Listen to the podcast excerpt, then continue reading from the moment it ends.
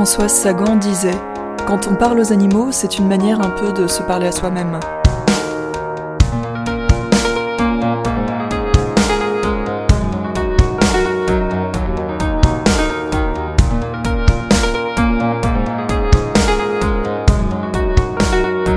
À part quand ils sont malades ou ont l'air euh, ma- malheureux, qu'ils ont des crises de mélancolie, c'est à ce qui leur arrive. Généralement, quand on parle animal, on dit Eh bien, mon petit coco, mon petit, mon, mon vieux, c'est une manière de, se- de se parler à soi-même. Un peu, un peu direct, je crois.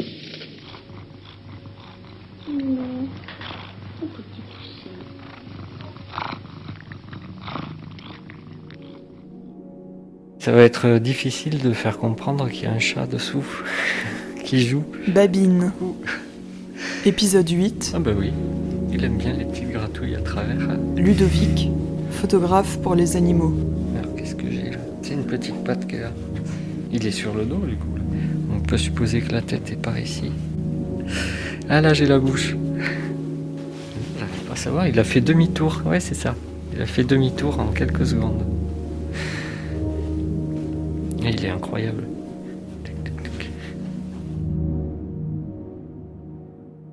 J'ai vécu très jeune à la campagne. Je vis toujours à la campagne, hein, mais il y a eu quelques épisodes en ville. Et moi, je suis fils unique. Et en tous les cas, ces périodes de, jeunesse se sont déroulées avec euh, notamment euh, deux chiens qu'on avait, avec lesquels je passais mes journées de vacances euh, à se balader dans les, les bois alentours.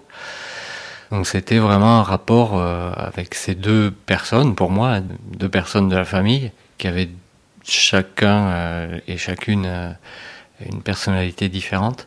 C'était mes plus grands amis quand j'étais enfant. Ça, c'était les premiers rapports sociaux euh, avec euh, d'autres animaux que les humains qui m'entouraient.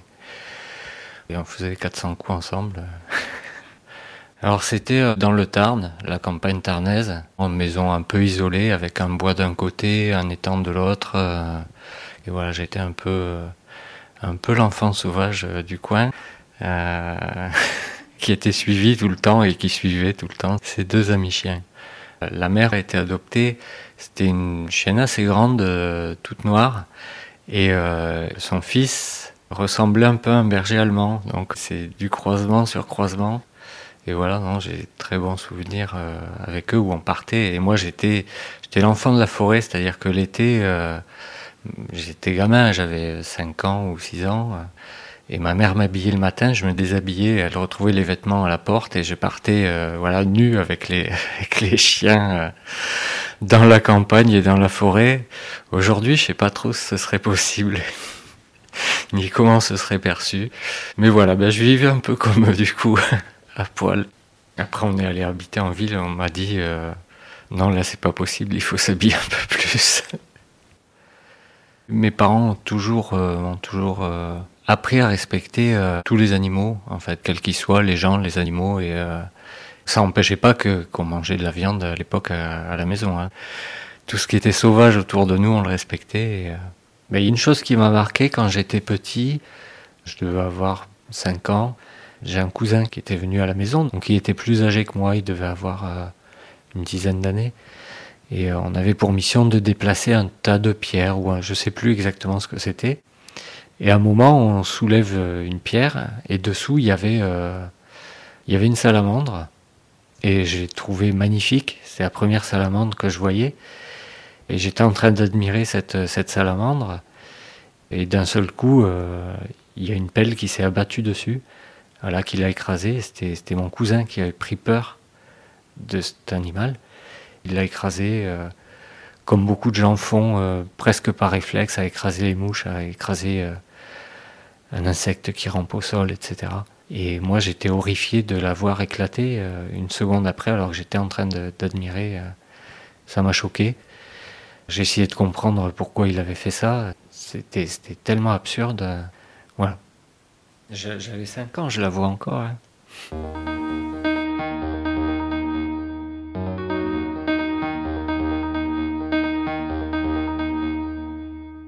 J'ai été élevé avec mes parents qui étaient euh, bah, comme tout le monde, on va dire. hein. On mangeait de la, de la viande, du poisson, enfin tous les animaux d'ailleurs. Et voilà, c'est que bien plus tard, quand je suis devenu autonome sur mon alimentation, sur mes choix de vie, euh, jusqu'à ce que je, moi j'aille habiter à 18 ans à, à, Toulouse. Donc là, la grande ville, pendant trois ans. Donc pendant cette période, c'est là où je suis devenu euh, végétarien. D'abord, arrêter de manger les animaux. J'avais 19 ans, c'était en 89. Ça a été une grosse réflexion avec ma compagne de l'époque. La réflexion, c'était moi, je suis pas capable de le faire, c'est-à-dire j'étais totalement incapable de tuer un animal, quel qu'il soit, et je vais pas payer quelqu'un pour le faire à ma place. C'est indécent. Et on est resté euh, une dizaine d'années encore à consommer des œufs et du lait. Alors pour les œufs, on avait des poules, elles étaient libres sur, euh, sur un grand terrain, il y avait un hectare et demi, donc on ne peut pas dire que ce soit euh, très concentrationnaire mais ça ça fonctionnait pas. Il y avait euh, il y avait une compétition entre les coqs qui veulent tout le temps être le, le, géniteur des petits qui vont suivre. On avait quatre poules et trois coqs, je crois, et les trois coqs vraiment tournaient autour des poules sans arrêt. Euh, voilà, les blessés, il a fallu faire soigner chez le vétérinaire, etc.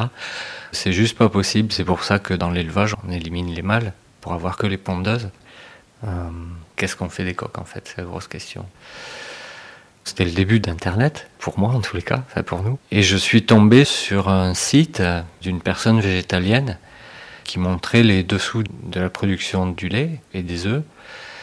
Donc euh, on est devenu vegan euh, bah, du jour au lendemain. Voilà, ça c'était en, en 2001.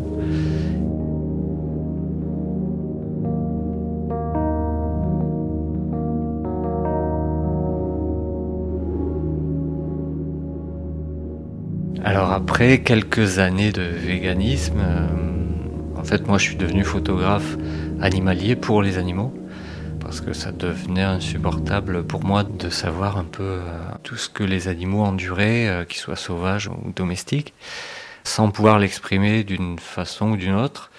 Et il me semblait que la, photographie était euh, le moyen le plus, pertinent pour moi, un des plus efficaces en tous les cas quand on regarde une photographie qui est bien construite, et c'est valable pour toutes les images, on va dire, les images fixes, l'œil parcourt l'image en entier en un dixième de seconde, et le cerveau euh, garde ces informations en fait euh, de façon inconsciente, et ça joue euh, sur l'affectif. C'est tout de suite des émotions qui vont se dégager quand on regarde un tableau, quand on regarde une photo, ben voilà, c'est l'émotion qui nous submerge.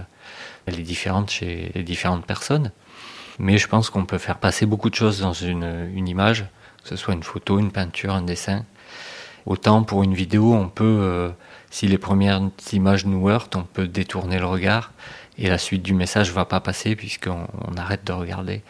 Voilà, ça se construit pas de la même façon. Donc je suis venu à la photographie animalière pour ça. Ça a été assez compliqué au début euh, de pouvoir espérer euh, en vivre et euh, d'avoir un, travail assez conséquent pour proposer des expositions, puisque c'était le but. J'ai dû faire différents métiers dans la photographie et notamment j'ai été photographe aérien.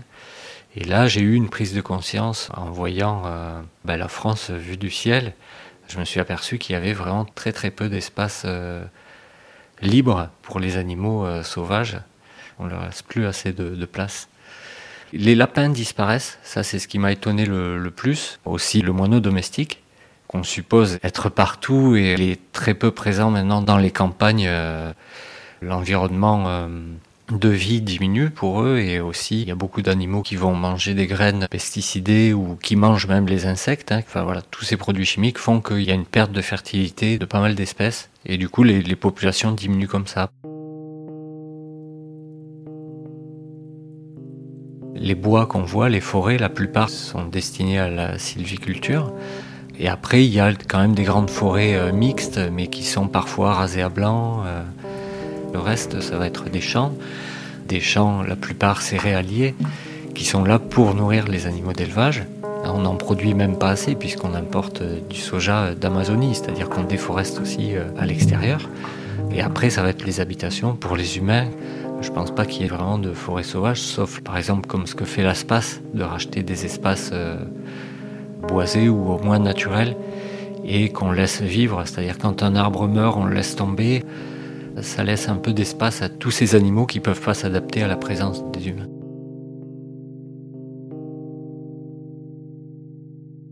J'ai vu que l'espace dédié euh, à l'élevage, lui, par contre, il était énorme. Hein, entre les cultures et les bâtiments réservés à cet effet, c'est quand même euh, un milliard d'animaux euh, terrestres qui passent dans les abattoirs chaque année en France.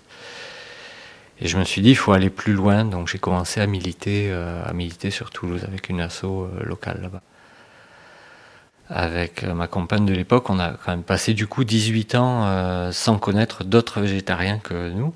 Et là, de se retrouver avec euh, tout un groupe qui militait pour les animaux, euh, ça a fait du bien à l'époque. Voilà, et puis je suis allé vers d'autres groupes dans d'autres villes. La chance et l'honneur de pouvoir aller régulièrement au refuge Groin-Groin, qui recueille des animaux destinés à passer à l'abattoir et qui ont là vraiment qui sont choyés et qui vont passer la fin de leur vie tranquille et ça permet bah, de les voir sous un autre jour et de pouvoir montrer qu'une autre vie est possible pour eux en tous les cas. Je suis en lien aussi avec, euh, avec Paris Animosopolis. J'ai fait des photos de, de, pêche aussi pour ça. C'est pas des photos faciles à faire non plus, hein, avec des poissons qui sont transpercés par un hameçon pour la pêche au vif, hein, des choses comme ça. J'ai commencé donc à faire de la photo euh, sous-marine pour parler des poissons et tous les animaux aquatiques qui sont ceux qui sont au final les plus tués, ceux qui vont souffrir le plus des activités humaines. Il y a une rencontre qui a été assez euh, exceptionnelle pour moi. Je suis tombé sur le gîte d'un gros brochet qui devait faire peut-être un mètre de long et qui dormait paisiblement euh, dans son gîte euh, sur le fond. Et à un moment, il s'est réveillé. Il est parti aussi vite qu'il pouvait. Il y avait de la vase partout, je voyais plus rien. Je suis sorti du gîte et alors que j'étais en train de photographier d'autres poissons qui étaient là, je vois apparaître une masse euh, sombre, assez grosse. Et en fait, c'est ce brochet que j'ai dérangé pendant la sieste qui est revenu me voir et qui m'a observé en train de photographier les autres poissons. Voilà, c'était très intéressant de voir que euh, au départ, euh, il a eu très peur de moi mais n'étant pas habitué sûrement à voir euh, un humain sous l'eau, il a fini par revenir pour observer euh, ce qui se passait et comprendre ce que je faisais là peut-être aussi. C'était assez agréable.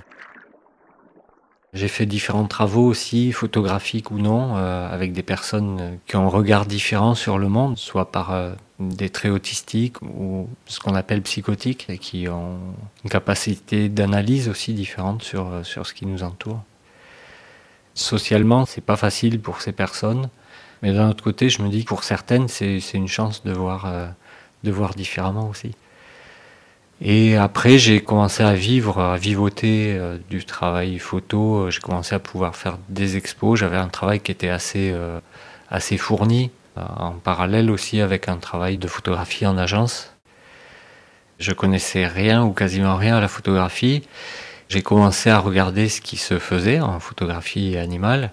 Voilà, je fais un gros travail euh, préparatoire, on va dire, sur la composition d'une image, sur euh, la façon dont on lit une image, dont les, gens lisent une image. Et ensuite, euh, j'ai commencé par beaucoup d'observations et j'ai décidé d'orienter mon travail sur ce qui m'intéresse le plus, et ça depuis tout petit en fait. C'est la conscience, donc c'est pour ça que mon expo dès le début s'est appelé euh, Conscience et personnalité animale, parce que je pense que c'est ce qui est primordial de comprendre euh, chez les autres. C'est d'ailleurs sur ça que je suis en train de travailler pour proposer euh, une présentation, une mini-conférence sur, sur la conscience, comment elle se manifeste chez les autres et chez des individus qui peuvent être très différents de nous. C'est une évolution qu'on retrouve chez les animaux, à mon avis, l'éthique, elle doit se fonder uniquement sur, euh, sur le fait qu'il y ait une conscience. On a tendance trop souvent à, parler de souffrance. On est individu, on va dire, euh, quand on a une conscience euh, et, où on a intérêt à vivre sa vie. Ça va être du vivant qui va pouvoir faire des choix. C'est la seule raison d'apparaître, en fait, de la conscience.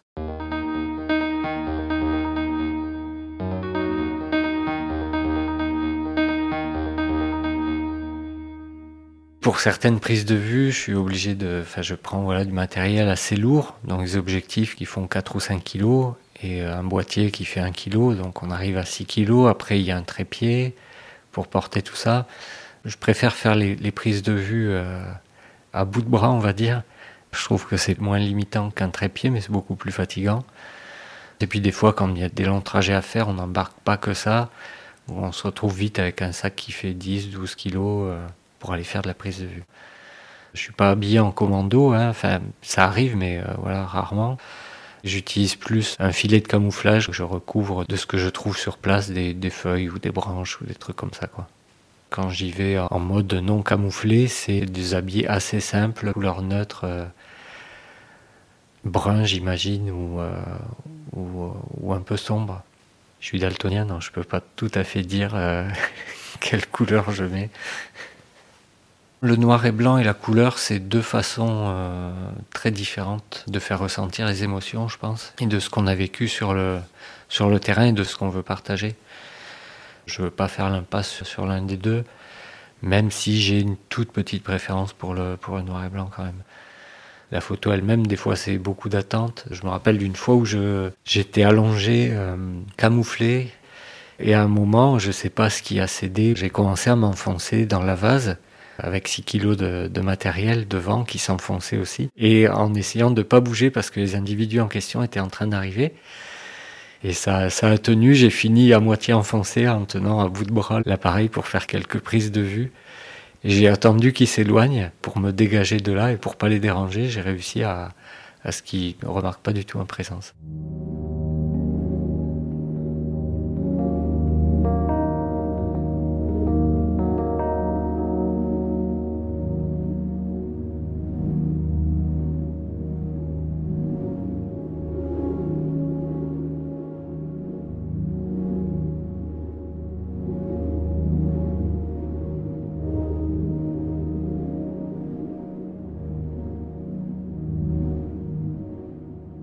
Va dire que toute la France est une zone chassable en gros, hein. vraiment euh, c'est presque tout.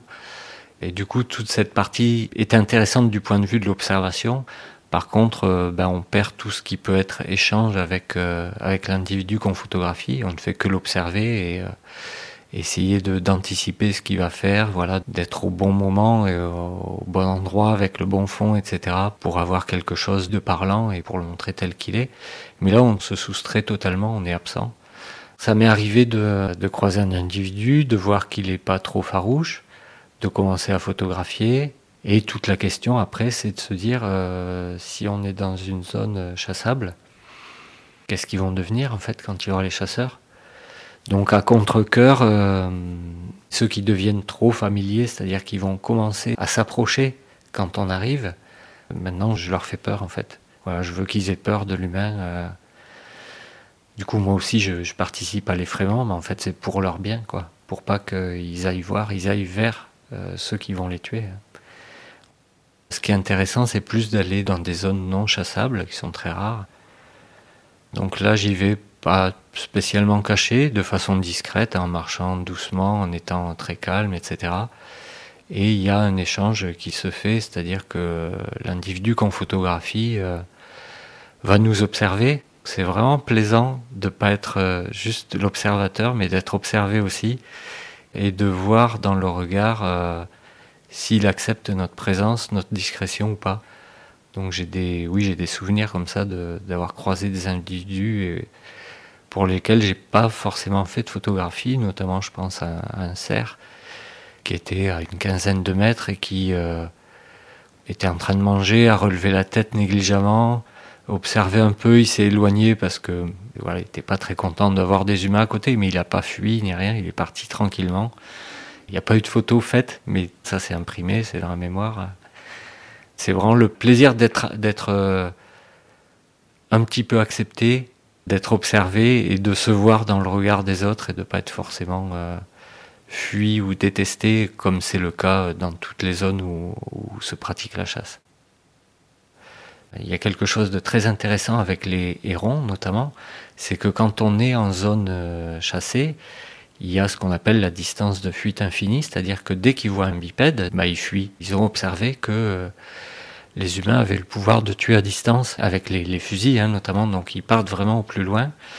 Et lorsqu'on retrouve ces mêmes hérons dans des zones où ils savent que les humains ne chassent pas, ben on peut observer un héron en étant à une quinzaine ou une vingtaine de mètres distance de fuite infinie, c'est par cette observation, notamment dans les grands parcs euh, africains, où euh, les rangers peuvent savoir s'il y a du braconnage ou pas, s'ils s'aperçoivent que tous les animaux euh, fuient juste à la vue d'un humain, c'est qu'il y a du braconnage dans la région. Voilà.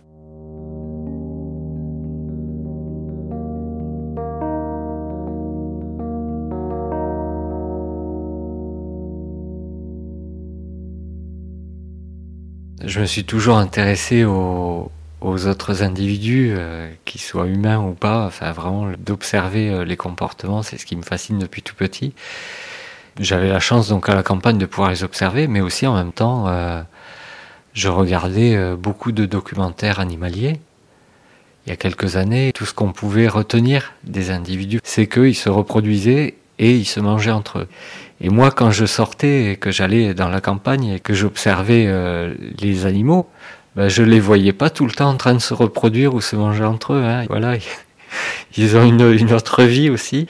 Donc ça, c'était assez surprenant et je me demandais pourquoi on voyait que ça.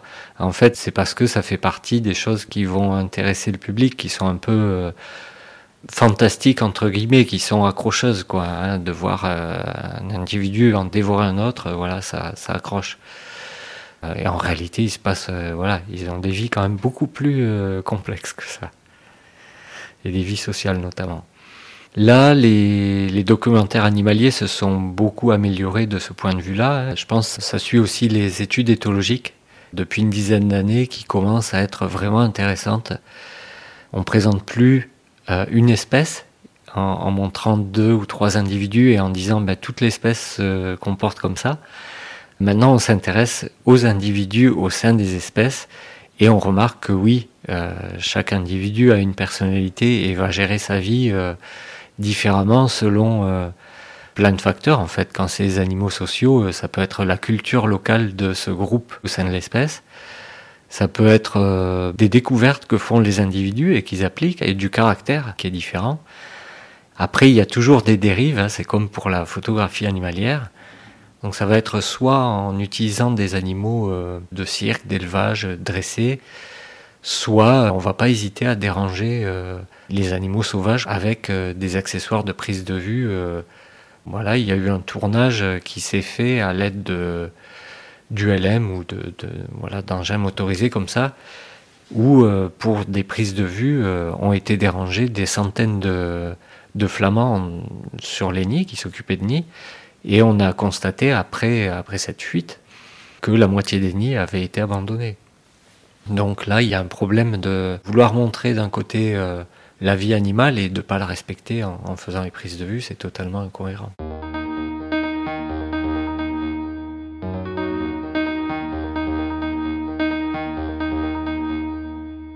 Pour commencer la photographie euh, animalière, je regardais beaucoup ce que font les autres. Et bien sûr, quand on est photographe, on se demande euh, comment on peut obtenir euh, une photo euh, comme ça. On essaie de se mettre à la place de la personne qui était derrière l'appareil pour comprendre. Et avec ces observations et en réfléchissant, bah, il y a des photographies qui me semblaient impossibles à faire de façon éthique. Là, ces dernières années, il y a l'effet un peu des réseaux sociaux qui fait qu'il y a des photographies qui sont beaucoup partagées parce qu'elles sont elles sont exceptionnelles et parfois elles sont exceptionnelles euh, justement parce que euh, on peut pas les obtenir autrement que euh, par des manipulations qui nuisent aux, individus photographiés. Ce qu'on peut voir comme photographie avec des batraciens, avec des insectes qui se chevauchent ou qui sont dans des positions rigolotes qu'on peut trouver rigolotes, ça va souvent être de la manipulation. Et ça va jusqu'à placer par exemple des animaux à sang froid, on les met un petit peu au frigo pour qu'ils bougent moins vite. Euh, les insectes, c'est pareil. Hein. Bon, une des techniques naturelles euh, de photographier les insectes, c'est d'y aller euh, le matin parce qu'ils sont encore engourdis, donc ils vont pas se déplacer vite. Donc là, on n'intervient pas dessus.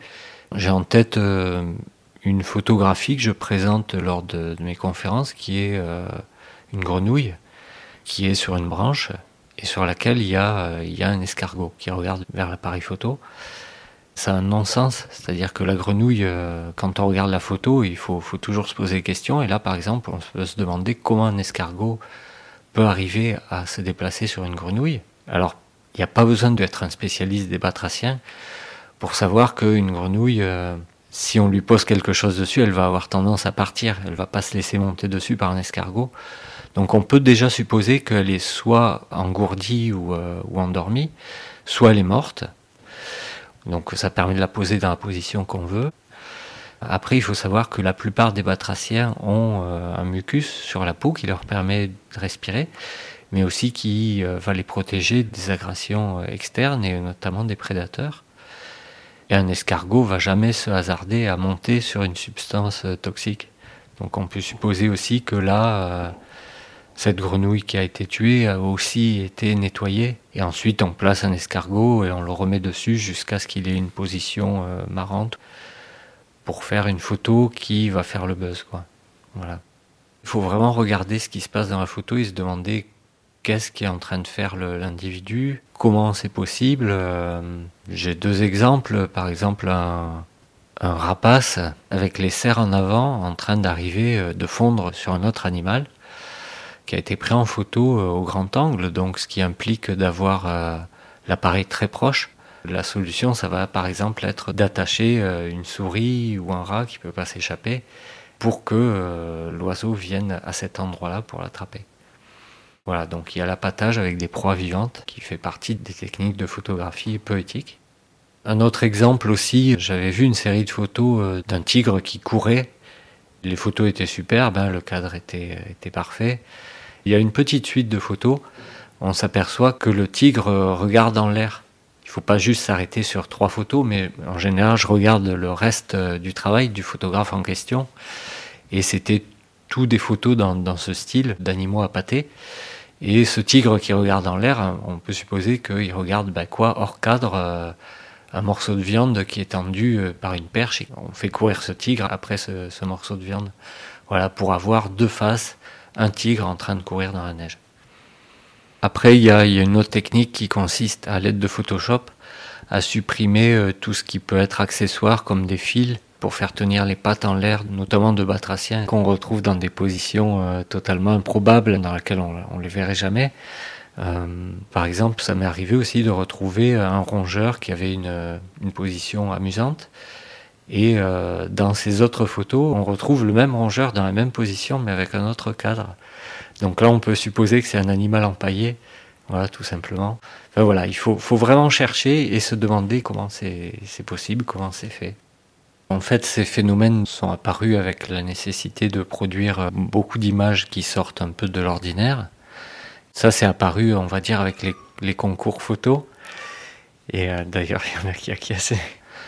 La grande majorité des photographes animaliers sont éthiques. Hein. Là, on parle vraiment des dérives de quelques individus qui veulent faire le buzz.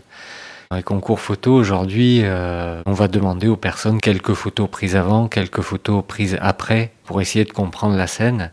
Et on demande toujours de toute façon dans quelles conditions euh, ça a été pris, euh, qu'est-ce qui a été mis en place. Ce qui n'est pas le cas sur les réseaux sociaux. Hein. Une, photo qui fait le tour de la planète, voilà, il n'y a aucune demande, c'est juste elle est jolie, c'est mignon, mais bah, qu'est-ce qui se cache derrière?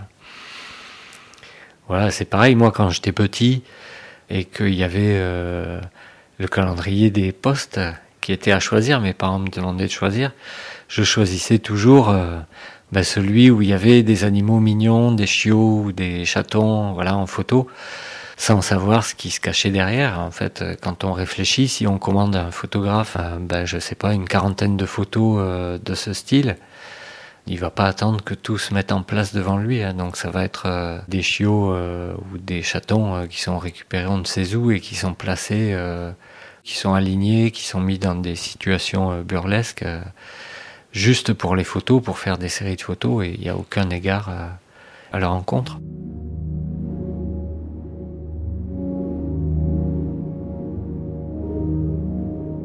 C'est deux, approches en fait pour être photographe animalier. Soit on, va commencer la photographie ben, comme j'ai fait euh, pour les animaux, soit on est photographe et on va avoir des commandes euh, liées aux, aux animaux, ou alors on va décider de faire un travail sur les animaux mais sans forcément les prendre en considération. Moi je me considère plus comme photographe animaliste que photographe animalier. J'ai pas euh, la connaissance très étendue de certains photographes animaliers, mais je suis, plus euh, dans l'objectif de faire des photos euh, qui servent aux animaux plus que de simplement montrer soit leur beauté, soit... Là, j'ai fait un peu de travail dans les cirques d'animaux qui souffrent, hein, qui sont prisonniers. Donc c'est soit des animaux en spectacle, soit des animaux dans leurs conditions de cage, dans leurs conditions de vie qui sont épouvantables. À la ménagerie aussi, du jardin des plantes, je suis allé euh, pour voir, il y a des animaux symboliques hein, comme Nénette.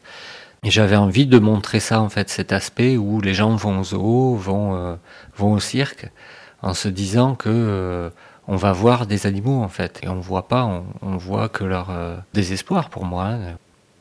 Je suis allé au salon de l'agriculture aussi.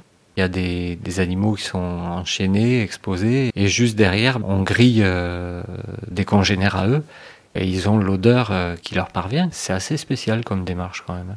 C'est voilà, un grand mépris des individus qui sont là en tous les cas.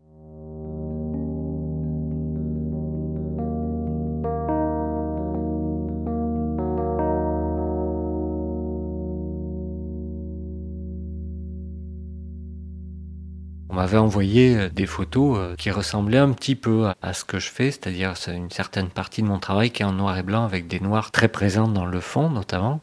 C'est toujours obtenu euh, en espace naturel, donc je suis très dépendant de l'éclairage naturel, très dépendant de l'environnement. Et quand j'ai vu les premières photos, je trouvais les fonds un peu trop noirs, un peu trop parfaits. Et puis je suis allé voir son travail et lui-même le montre. Hein, voilà, c'est du travail de studio qui se fait effectivement sur fond blanc. Il va pas à la rencontre des animaux, mais il les fait venir. Donc ça va être euh, des animaux de cirque, des animaux de zoo, euh, des animaux captifs auxquels on va demander euh, de faire des numéros devant l'objectif. Au final, c'est un recueil de, c'est un recueil d'animaux bagnards, prisonniers qu'on voit, qui sont mis en scène. Les photos sont très jolies, mais ça, ça s'arrête là. Derrière, il n'y a pas, il n'y a plus la personne, ou alors c'est les personnes cassées. On peut faire très belles photos et ne pas dire que ça a été pris en zoo. Moi, je cache jamais, donc c'est euh, justement quand on veut dénoncer euh, les barreaux, bah, il faut les montrer. Quand on veut dénoncer euh, les carrelages immondes recouverts d'excréments, on ne les cache pas. Et si je fais des portraits, si je veux parler de la personnalité d'un individu, un portrait un peu serré, ce sera toujours un individu qui est libre.